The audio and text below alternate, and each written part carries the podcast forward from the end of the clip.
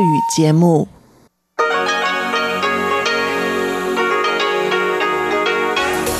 В эфире Международное радио Тайваня.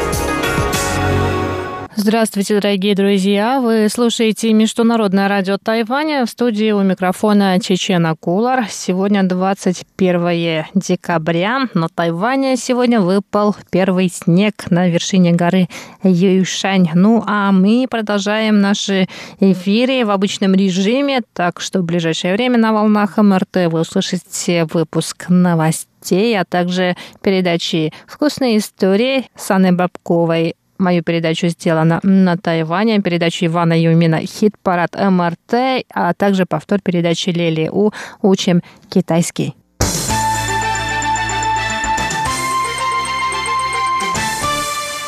А сейчас к главным новостям 21 декабря. Президент Китайской республики Тайвань Цай Инвэнь приняла сегодня участие в 11-й общенациональной научно-технической конференции.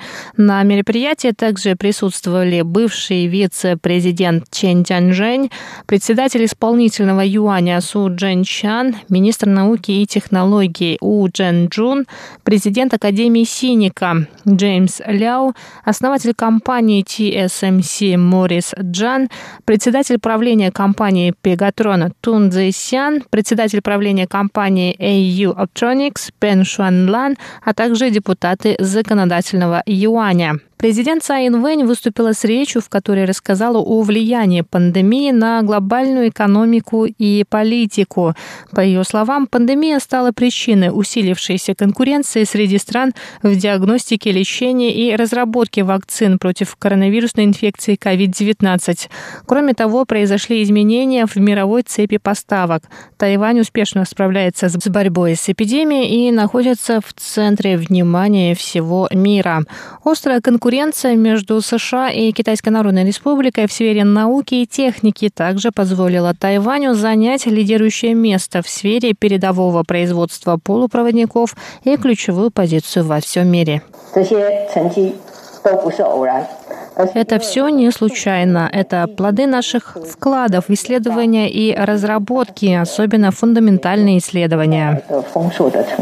Президент подчеркнула важность роли правительства, ответственность которого заключается в создании среды, благоприятной для научно-технических исследований и разработок. Цай сказала, что власти Тайваня должны усовершенствовать законодательство и вложить ресурсы, чтобы превратить его в колыбель инноваций и разработок. Вопросы, которые обсудили на научно-технической конференции, станут основой государственной политики в сфере науки и техники в ближайшие четыре года.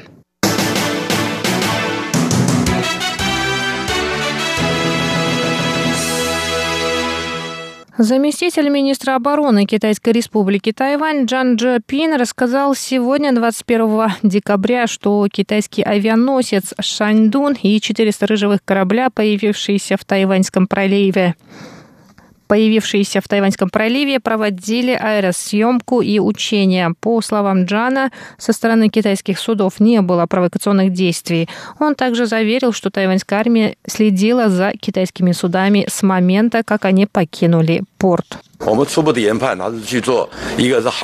Мы с самого начала знали, что авианосец проводит учения и съемки. Его только что построили, поэтому необходимо провести многократные тестирования оборудования и учения. Такое было и с авианосцем Ляонин.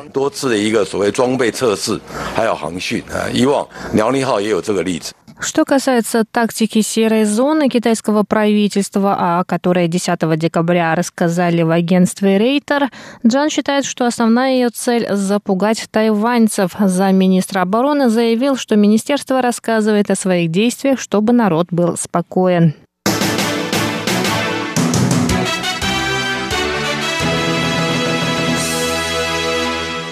Министр здравоохранения Тайваня Чен Ши Джун рассказал сегодня о кластерном заражении среди пилотов на Тайване. 18 декабря у пилота гражданки Тайваня был подтвержден диагноз COVID-19.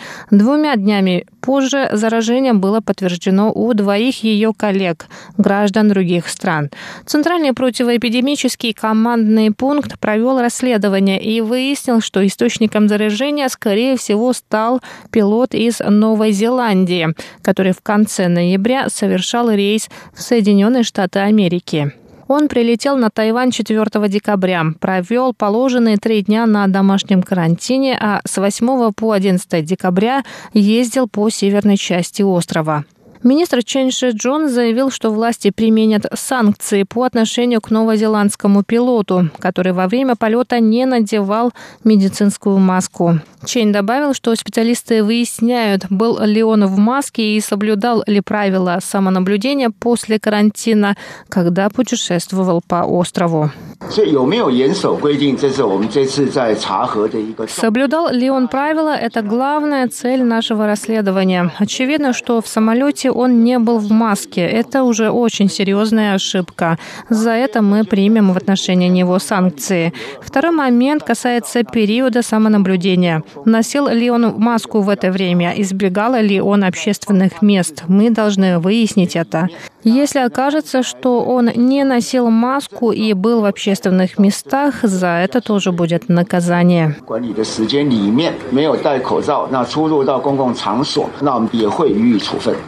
Чен Шиджун добавил, что власти не будут отменять рейсы между Тайванем и Великобританией, как это делают ряд европейских стран из-за нового штамма COVID-19, обнаруженного в Соединенном Королевстве.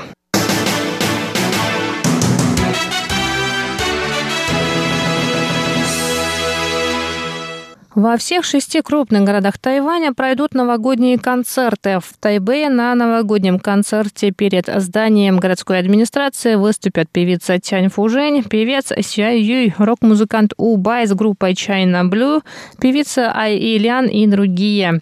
В мэрии Тайбэя сообщили, что зрители концерта должны будут заполнить анкету, отсканировав QR-код.